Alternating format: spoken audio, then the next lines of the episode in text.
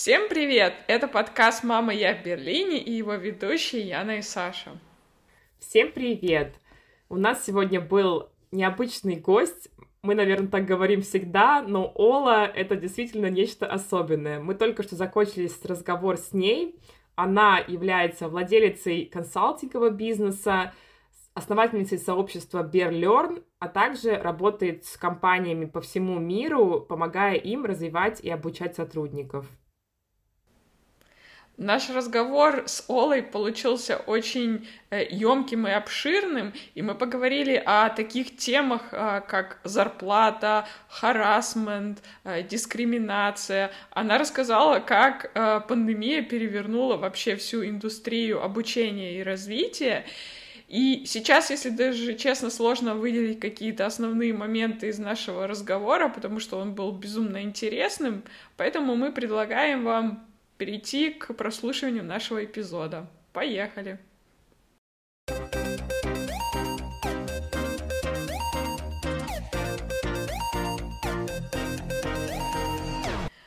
Ола, привет! Мы очень рады видеть тебя, хоть и в этот э, такой темный э, ноябрьский день, но ты э, как-то украшаешь наш экран и делаешь его ярче уже своей энергией. Привет! Привет, привет, очень здорово здесь быть. И с твоими, с вашими улыбками, которые я сейчас вижу, они тоже как сон, солнечный свет.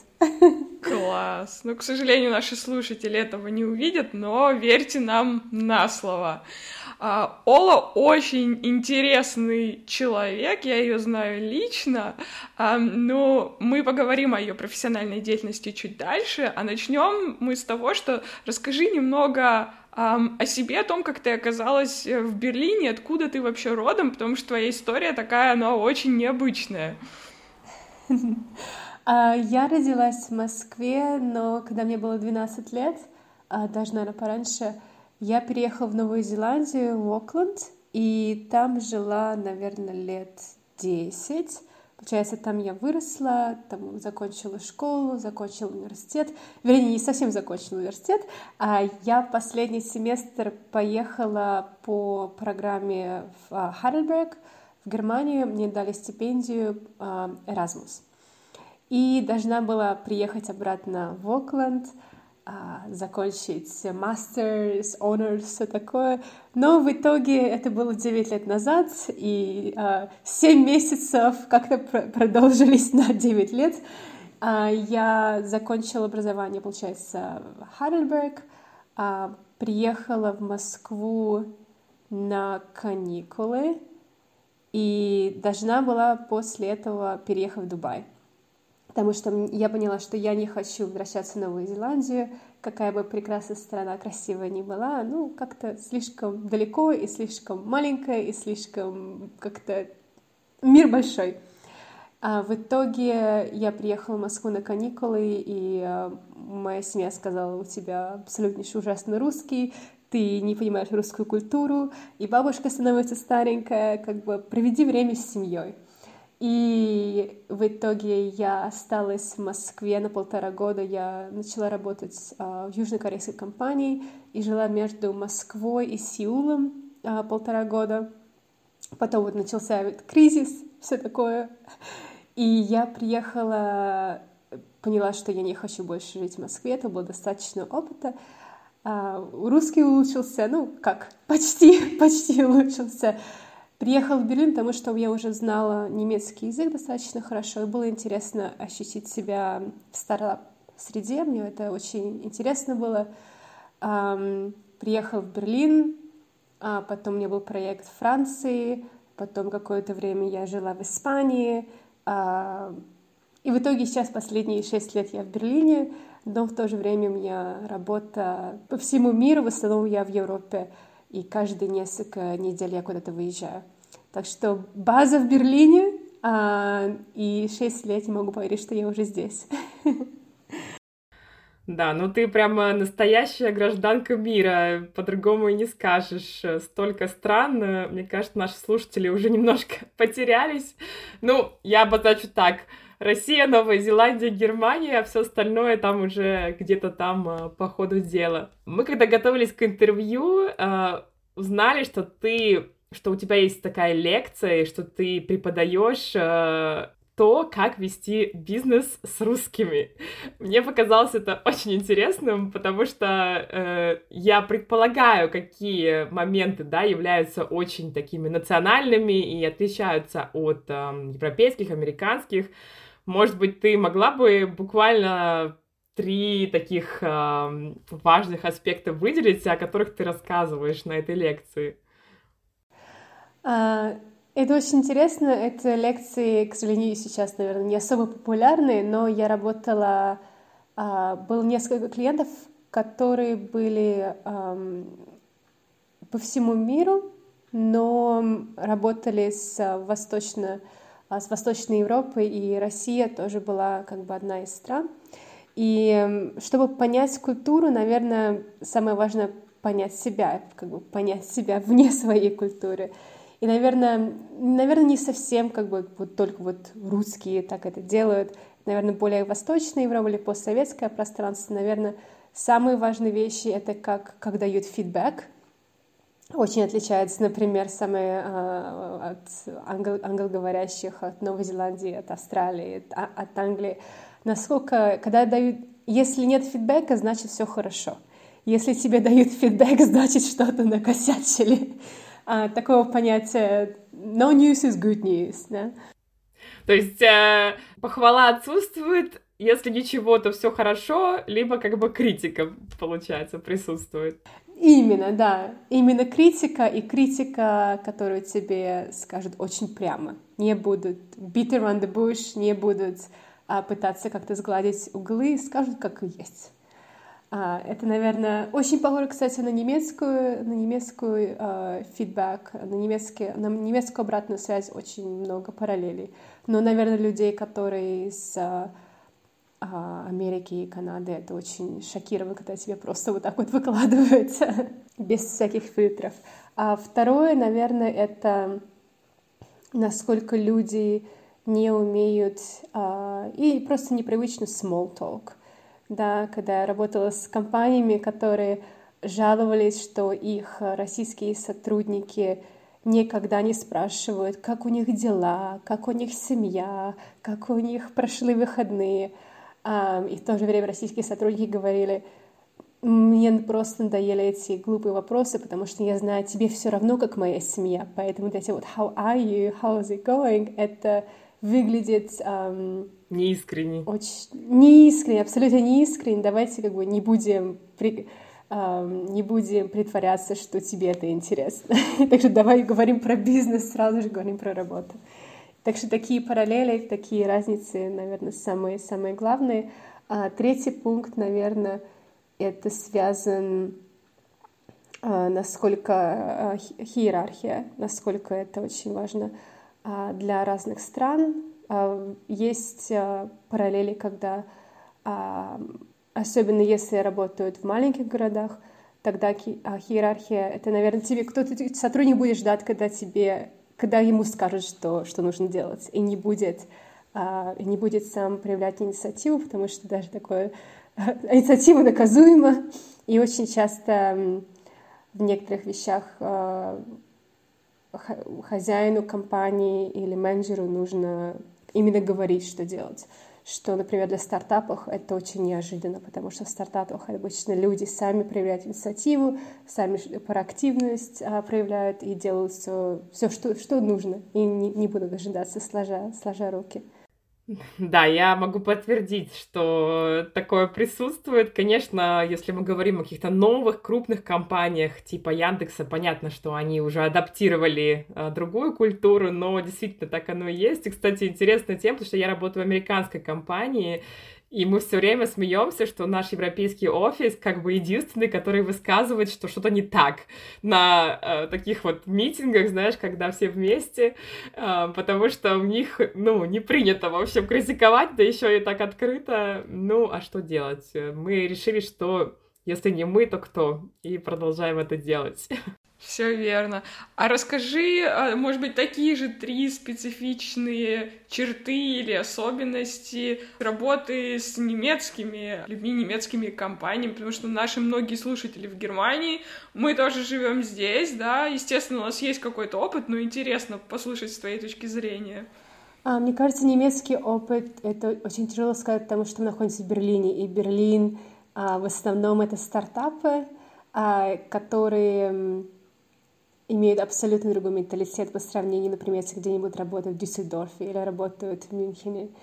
Но, наверное, в основном все вещи, которые я тоже разговариваю с людьми, которые работают в крупных компаниях или Mittelstand, они говорят, что очень часто люди, которые работают даже uh, со своими коллегами на протяжении 10-15 лет, они почти ничего о них не знают, uh, потому что есть особенность очень-очень разделять жизнь личную и работу. И особенно людей, которые а, иностранцы, которые приезжают, даже которые говорят абсолютно свободно по-немецки, а, они просто шокированы тем, то, что нет личного пространства и каких-то вещей, которые обсуждаешь на работе. Это считается для многих людей неприемлемым обсуждать на работе и очень такие сильные-сильные границы выстраиваются. А вторая особенность, наверное, это эм, бюрократия. это, наверное, такая самая самая типичная немецкая часть, а насколько важно эм, стру... насколько важна структура и насколько это важно привлекать огромное количество людей, а, чтобы принять достаточно простое решение. И, наверное, из-за этого несмотря на то, что инновационные высоко, и высококвалифицированные технологии, которые в Германии, если это будет продолжаться, наверное, Германия не сможет быть а, передовой страной, потому что слишком медленно принимаются решения, слишком много должно быть иерархии, слишком много должно быть потрачено время на встречи, потрачено время спросить того-то человека, того-то человека. И, наверное, это не только на политическом уровне, не только на бюрократическом, а также для компаний. А, потому что, чтобы быть э, впереди всех на технологии, нужно быть немножко agile, нужно, может, побыстрее какие-то принимать риски, и очень многие компании не готовы принимать эти риски. Ну и третье, а третье у нас уже было, или мне кажется, что на, на втором остановились, да? Нет, не было еще третьего. Третье я еще не придумала. Ну, наверное, третье это будет насколько, ну, достаточно консервативное все равно мировоззрение, и очень компании многие понимают, что вот я делал это на протяжении 20 лет, это работало, зачем его менять, если все работает. И такой менталитет, наверное, не помогает а, VUCA World, в котором мы сейчас живем, не помогает а, привлечение иностранного таланта, привлечение а, сотрудников, которые имеют другую точку зрения, имеют другую точку зрения и видят мир немножко шире. И многие достаточно консервативные не хотят это видеть. И, насколько вы тоже знаете, в Германии сейчас огромное количество, недостаток а, талантов, недостаток людей, высококвалифицированных людей. И насколько я знаю, вот последние месяцы, что самая главная тема в парламенте — это разрешить а, двойное гражданство. Из-за того, чтобы люди смогли приезжать в Германию и а, помогать экономике, потому что огромное количество unfilled roles, огромное количество людей, которые безработные, в то же время огромное количество людей, которые а, не могут а, найти человека на позицию.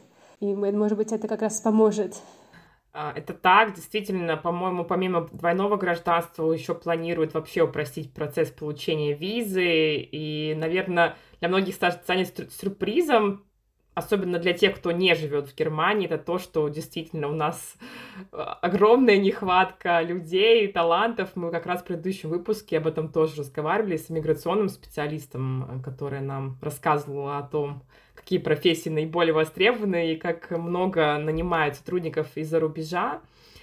А, но твоя главная специализация — это, как мы да, считаем, поправь нас, если это не так, это менторство, то есть ты приходишь в стартапы, в компании и рассказываешь им о том, как um, полезно learning and development, то есть обучение и развитие, да.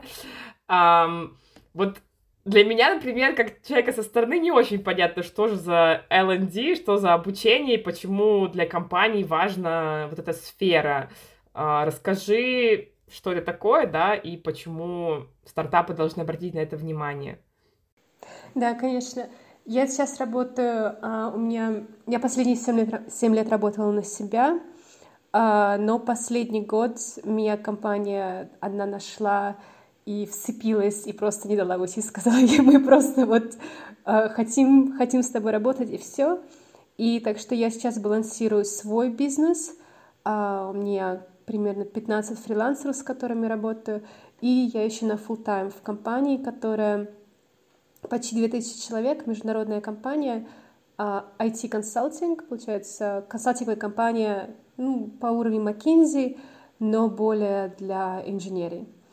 И моя задача в этой компании понять, какие компетенции, какие знания нужны сотрудникам, чтобы раскрыть их потенциал и в то же время быть в одном уровне с технологиями а, и индустрией, что нужно индустрии, потому что мы работаем с очень тяжелыми проектами, в основном с разными государствами, или digital health, e-government, и такими компаниями, как Amazon и Telecom.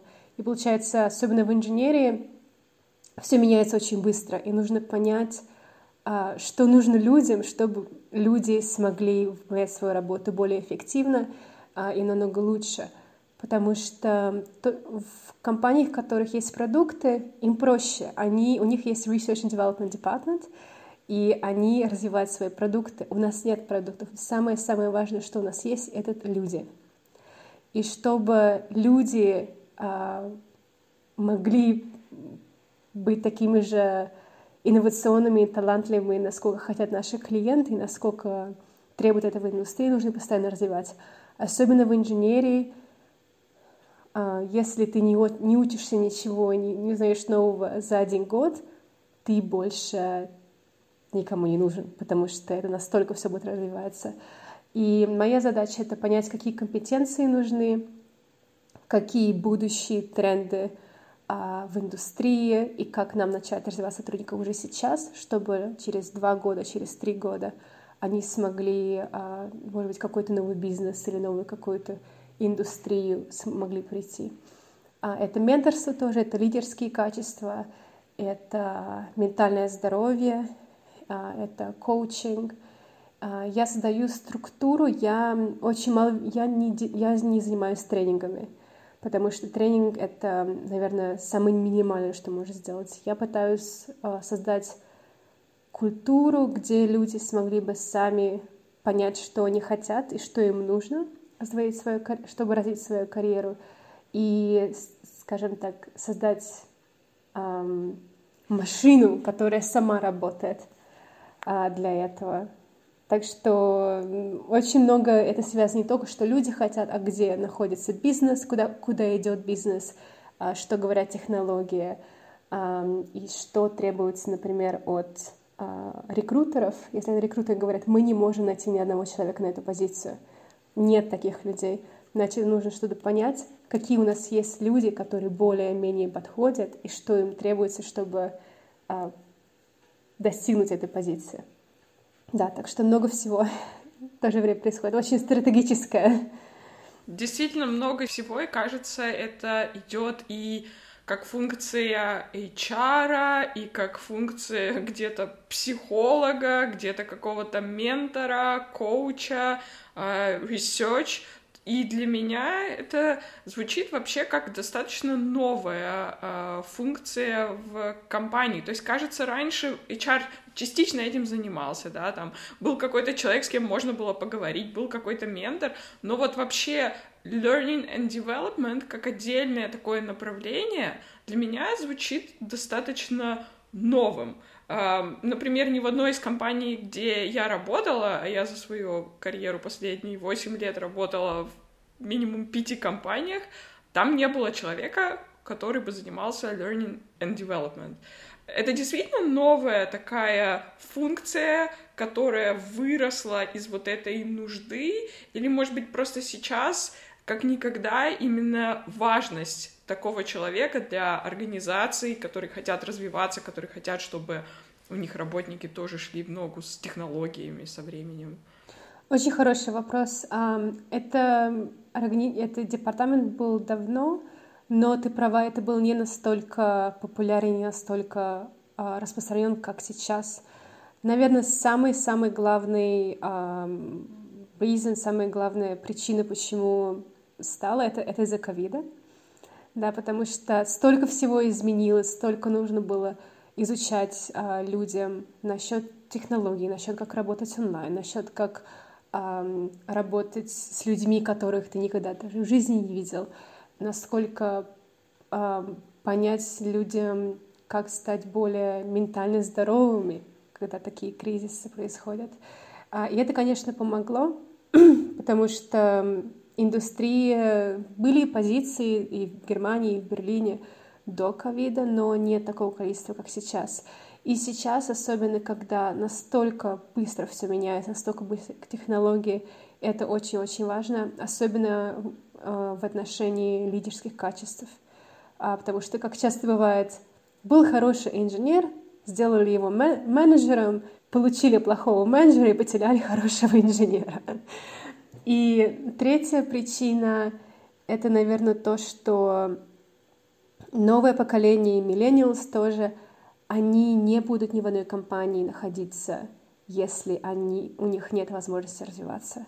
Это, наверное, самая-самая главная причина, почему люди меняют работу. А, это то, что они не могут развиваться в компании. У них нет такой возможности.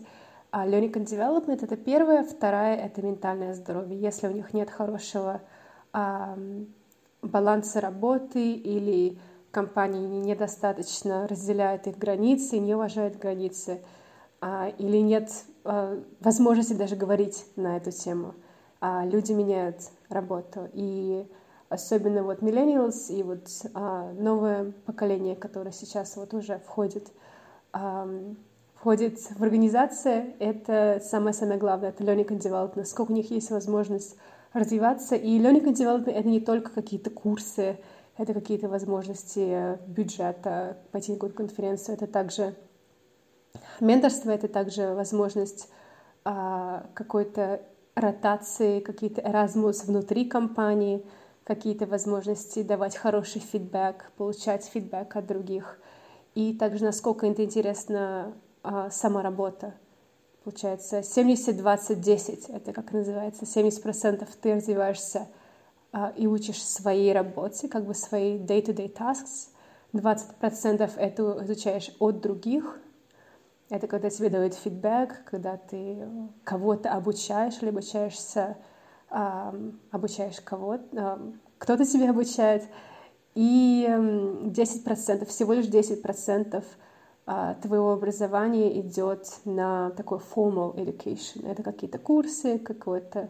И поэтому моя задача понять не только вот эти вот 10% выдавать какие-то тренинги, а понять, как это сделать так, чтобы вот эти 100-100% шли для всех. Я думаю, понять это не так уж просто, мне так кажется. Вот сейчас для многих компаний насущной проблемой является то, что инженеров настолько не хватает, особенно тех, кто сейчас разбирается в новых да, технологиях, что им постоянно рекрутеры пишут, бесконечно предлагают еще большую зарплату, еще лучшие условия. И вот я сама задаюсь вопросом, как компании вообще удерживают специалистов, чтобы они не уходили. Я, конечно, думаю, что то, что ты ты рассказала, это большая часть э, этого процесса, но, может быть, есть какой-то такой универсальный совет, э, потому что ну, э, переходить с компании в компанию с более высокой зарплатой можно бесконечно, но где-то же они остаются и работают там много, много лет, несмотря на то, что, может быть, зарплата могла бы быть где-то там еще больше. Да, да, абсолютно. Это, наверное, как раз идет на вторая тема, которую я занимаюсь, которая как раз занимается моим бизнесом, diversity and inclusion. Um, по-русски это будет разнообразие и инклюзивность, наверное. Um, это когда компании возможность есть, во-первых, психологическая атмосфера, которая дает тебе возможность быть самим собой, и когда тебе не нужно, скажем так, носить маску. Да, когда ты можешь открыто сказать, что ты думаешь, и тебе никто не скажет, что ты за дурацкий, что кто ты вообще знаешь, ты вообще студент, ты ничего не знаешь. Или когда нет возможности какого-то эм, сексизма или каких-то шуток, которые достаточно неприемлемы. Эм, это, наверное, самое то, что сейчас становится, по крайней мере, в Германии достаточно важно для компаний, особенно когда мы все работаем remote, и у нас нет возможности а, друг друга видеть, как мы можем создать такую атмосферу, когда мы не должны становиться друзьями с своими коллегами. У нас должна быть возможность, если у нас какие-то проблемы со здоровьем или в личной, а, в личной жизни, мы можем сказать, что мы сейчас не можем работать, такой такой-то причина. Потому что ковид э, снял какие-то границы работа-дом. И мы сейчас работаем все больше и больше и больше, долгие часы, многие работают э, из комнаты, где и, и спят. И очень тяжело разделять границы, где ты и где ты работаешь. И очень для многих людей, в принципе, для всех, э, очень важно не притворяться и быть кем-то другим, а, кого-то нет. И поэтому очень многие компании, например, консультирующие компании, а, которые достаточно корпоративные, где нужно там одевать галстук с пиджаком каждый день, они начинают, они, им тяжело начинать сотрудников, потому что очень многие люди, не, не, зачем мне это нужно, зачем это какая-то маска, это не я. И, наверное, самое вот это важное для людей, когда они могут становиться в компании быть самим собой а, и в то же время remote work. Сейчас есть те компании, которые говорят, 50% вы находитесь в офисе, они, это, им уже тяжело найти сотрудников, потому что это настолько, настолько сейчас приемлемо, что ты можешь работать откуда угодно, не наход... никто тебе не заставляет идти в офис. И особенно более молодое поколение, они не могут представить ходить пять дней в офис. Абсолютно нет. Да, я, например, персонально просто благодарна коронавирусу и всей этой пандемии, потому что она наконец-то мне дала ту жизнь, которую я всегда хотела, а, иметь возможность работать э, и путешествовать, и не быть прикрепленной к какому-то определенному месту. И когда, например, пандемия уже э, заканчивалась, и компании начали потихоньку, я слышала, что начали потихоньку говорить своим сотрудникам, там, надо возвращаться там один день, два дня, потом как-то там побольше. И моя компания тоже, она эм, вводила разные схемы, там, кто-то должен приходить каждый день, кто-то там несколько дней. И было такое application э, process, э, нужно было подать заявку потому что только 5% из всей компании могли дать 100% ремоут. И я сказала своему менеджеру, ну, как бы я не хочу тебя расстраивать, но если я не попаду в эти 5%, то как бы я буду уже не причислена ни к одному проценту, ну, типа, этой компании. такой, такой мя- мягкий э, тонкий, толстый намек.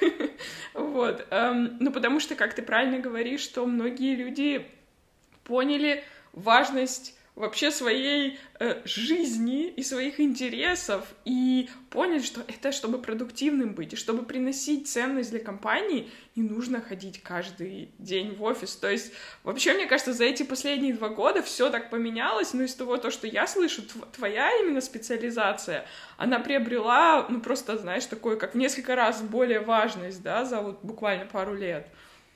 Да, абсолютно. Особенно люди, которые мне кажется, ковид, он, да, как раз remote work помогла людям, которые не, скажем, majority population, например, а, родители. Это стало намного проще им проводить время с детьми, а, здорово питаться, заниматься спортом.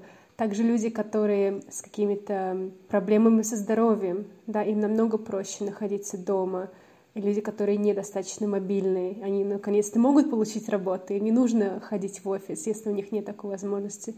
И люди такие, которые тоже интроверты. Не каждому человеку приятно находиться в офисе. Не каждому человеку это достаточно продуктивно. Например, все, что вы говорите, эти open space, это самое непродуктивное место и возможность работать. Я, я не могу работать в open space. Я просто не могу. Я прихожу, если в офис, и это очень-очень редко бывает, это просто пообщаться с коллегами. Я не работаю там.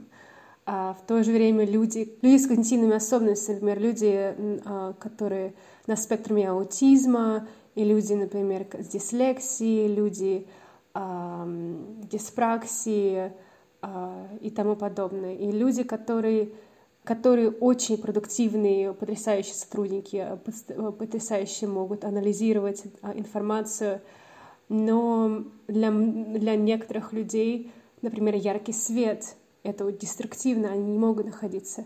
И люди, которые должны сидеть, у них болит спина, если компания не предоставляет а, стол, который, которым, которым, которым можно стоять. Um, поэтому очень много, очень много вещей, которых для людей им возможность выбора, где им лучше работать и где им более комфортно и это абсолютно не меняет их продуктивность. Я, например, намного-намного более продуктивна, когда я работаю где-то, а, кроме офиса. Я даже не подозревала, что э, удаленка открывает столько возможностей для людей, про которых ты рассказал. Это действительно так, и я об этом как-то не задумывалась, но я сама по себе знаю, что я сейчас полностью работаю на удаленке, когда я просто прихожу в офис. Ну, у нас он все еще существует, и действительно, я прихожу туда только, чтобы пойти на ланч со своими коллегами, да, и пообщаться с ними, просто вживую увидеться. Но если потом у меня еще какие-то запланированные дела на вечер, я чувствую себя настолько физически уставшей, и я просто не представляю, как я ходила каждый день в офис, и при этом ходила на спорт, встречалась с друзьями, как-то вообще выживала в этой жизни, а, потому что сейчас это вообще трудно себе представить. Так что теперь, я думаю, ты пояснила и подтвердила эту теорию, почему это так. Ну, ты упомянула несколько важных э, тем э, общественных, да, например, люди с какими-то заболеваниями, там, и которым более комфортно работать из дома. Ты также поднимаешь такие важные темы, как харасмент э, и дискриминация на рабочем месте. Э, расскажи, в каком, под каким углом ты работаешь с этим? То есть ты просто консультируешь компании, чтобы они могли создавать такую обстановку, где нет места для такого, да? Или же ты работаешь с людьми, которые, например, подверглись такого рода событиям в своей жизни. А, может быть, есть какие-то, да, э, советы как для компаний, так и для людей, как вообще узнать, избежать и как бы справиться с этим. Да, конечно. Я работаю с компаниями. А, это часто бывает поначалу более образование. А, интересный факт то, что в основном все какие-то дискриминации в основном дискриминация не происходит с какими-то intention. Это не намеренно. В основном вся дискриминация, которая происходит в мире, либо она а, из-за из из расы или из- из-за а, гендера или из-за каких-то когнитивных особенностей людей, она не происходит намеренно. В основном люди а, делают это, потому что они не знают, как это звучит, как это выглядит и почему это так. Самый простой вопрос, который, в принципе, кажется даже невинный, а, который очень часто люди задают, например, немцы, когда видят какого-то человека, который, например, а, с азиатской внешности, спрашивают, откуда ты, да? В принципе, невинный вопрос. И человек отвечает, я из Германии. Не-не-не, откуда ты? Ну, как бы, я, я из Германии. Нет, нет, откуда твои родители? Из Германии. Ну, ну как, откуда вы, люди? Вот ваши люди, откуда они? В принципе, звучит, ну, как, ну, ну, мне просто интересно, мне просто любопытно. Но как это будет звучать для человека? Да? Ты не отсюда, ты иностранец, тебе места здесь нет. Я хочу знать, откуда ты, чтобы поставить тебя а, в какую-то коробочку, в какую-то коробочку я понимаю, чтобы мой, мое любопытство было, а, было удовлетворено. Естественно, для этого человека, который, если слышит вопрос каждый день, если не каждую неделю, а, это неприятно. Да, и объяснить такие вещи для многих людей, они это понимают, говорят, как же, как же, я, я, я даже не думала, что это звучит так. Мне было просто интересно. Или, например, вопросы, которые задают, э, говорят э, многим женщинам на рабочем месте. Тебе нужно больше улыбаться, тебе это идет. Или тебе нужно носить э, больше юбок, тебе это очень подходит. Или какая у тебя красивая блузка. Ну, ты скажешь такой, задашь такой вопрос мужчине? Наверное, нет. Ну, такие вопросы, когда или говорят а, в основном всем, что я занимаюсь, это а, первое это образование, чтобы люди могли понять а, такой феномен, как называется unconscious bias. А, по-русски называется я не знаю, как он по-русски называется. Неосо... Неосознанный, а bias как переведем? Препятствие, ну то есть... Предубеждение, наверное. Предубеждение, да. Да, да, предубеждение. English lessons. Да, да, да. А, да, это предубеждения, которые мы получаем и от общества, которые мы получаем из собственного опыта.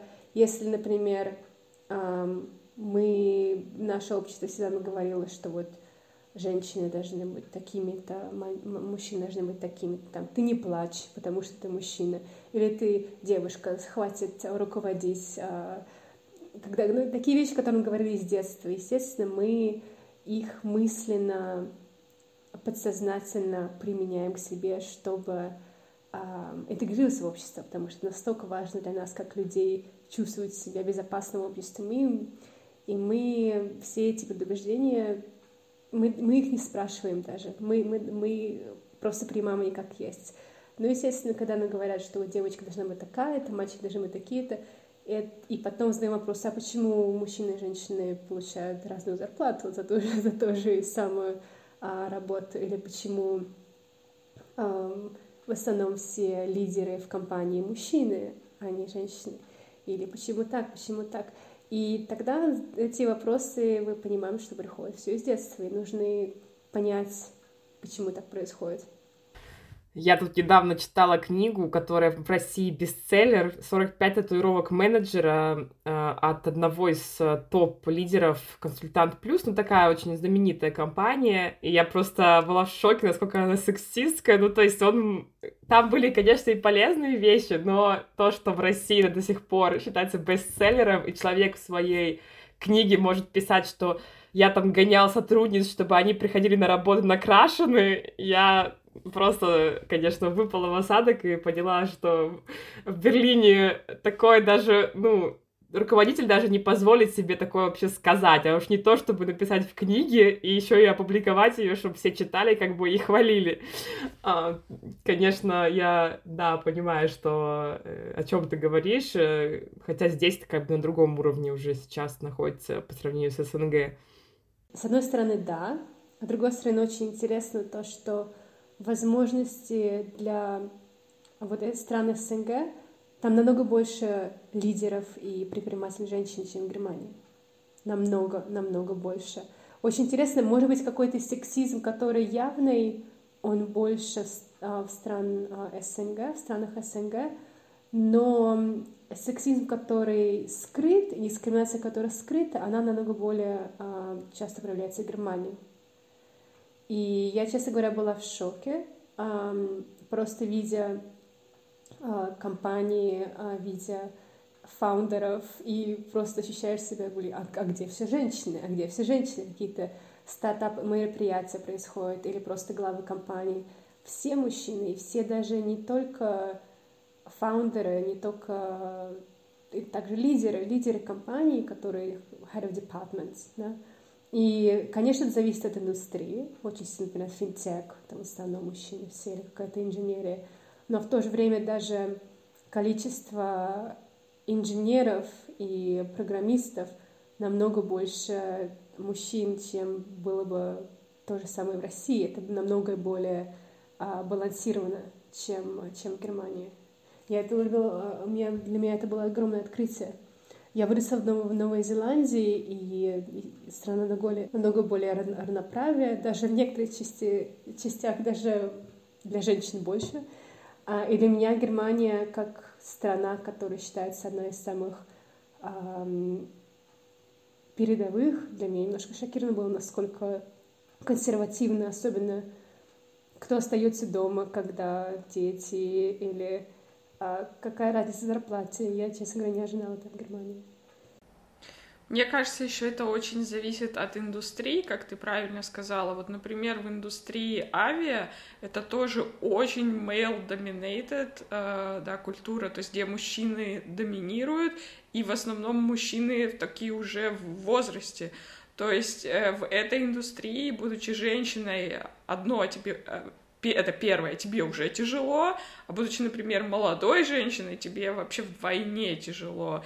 И вот э, я, например, состою в таком э, э, комьюнити, в сообществе, называется «Женщины в авиации», и опять же, Тут важно, авиация — это не только пилоты и стюардессы, есть много других работ, в которые в travel тех, да, то есть в технологических компаниях, с которыми связаны авиалинии. И вот это сообщество, мы там, в общем, помогаем друг другу эм, советом, да, просто иногда даже поддержкой какой-то, а, чтобы вот все это преодолеть, вот такую вот э, культуру, где в основном доминируют э, мужчины. И тут я хотела тебя спросить про вот комьюнити и про ценность, э, ценность сообществ, потому что ты организовала не одно сообщество за свою, свою карьеру, да, и у тебя есть Берлерн, это тоже сообщество менторов. Вот расскажи про важность сообщества эм, и, может быть, как вообще тебе пришла э, эта идея организовать такое сообщество? А, для меня сообщество, наверное, это то, что мне помогло в карьере больше чего а, в жизни. Больше, чем университет, больше, чем какие-то курсы, которые ходила, больше, чем какие-то сертификаты или конференции. Это были сообщества. Когда я только хотела, когда я только начинала свою карьеру как а, тренер, как ментор, как а, фасилитатор, я, в принципе, не особо знала, что я делаю. И подумала, ну, если я не знаю, что я делаю, почему бы не окружить себя людьми, которые знают, что делать, и учиться от них. И, и было настолько... И сейчас, конечно, это, это было на meetup.com, когда еще было достаточно популярно, сейчас уже не особо. А, просто создавала сообщество, и неожиданно, неожиданно стали приходить, и начала организовать мероприятия. Одно мероприятие, другое. Я никогда не позиционировала себя как я тот Лира, я знаю, что я делаю, я такая вся крутая.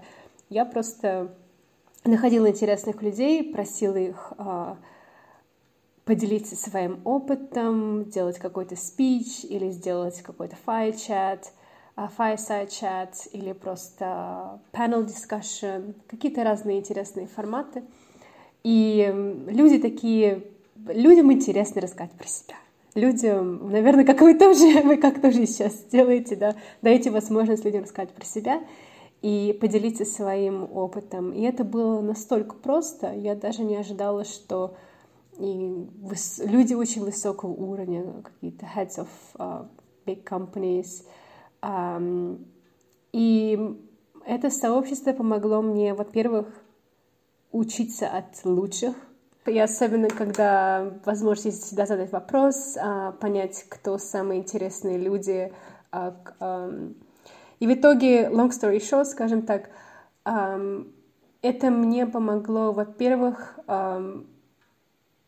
поверить в себя намного лучше, что, оказывается, я знаю намного, лучше, намного больше, чем я думала, как практиковать, организовать какие-то тренинги, получить сразу же фидбэк. Вещи, которые люди обычно достигают годами, я смогла сделать в течение нескольких месяцев. А через, наверное, 2-3 года после того, как я создавала эти э, мероприятия, было огромное, огромное комьюнити, и стала моя комьюнити одна из двух, одна из самых популярных в Берлине. И каким-то образом меня даже пригласили в Нью-Йорк в headquarters meetup.com, где я рассказывала, как создавать комьюнити и давала фидбэк метапу. Так что вот это абсолютно... И помогло мне также создать свой бизнес. Помогло создать свой бизнес, и место, и, наверное, уже третье комьюнити, которое я создала, это Berlin. Это изначальная идея была, а, если у меня консультирующая компания — как сделать так, чтобы вместо того, чтобы бегать за клиентами, сделать так, чтобы клиенты пришли к тебе. И я просто дала комьюнити, и я никогда не позиционировала себя, я просто создавала мероприятия и помогала, помогала своей комьюнити. И в то же время некоторые знали, что я занимаюсь diversity inclusion, и шли ко мне как к первому человеку, когда им нужна была эта помощь.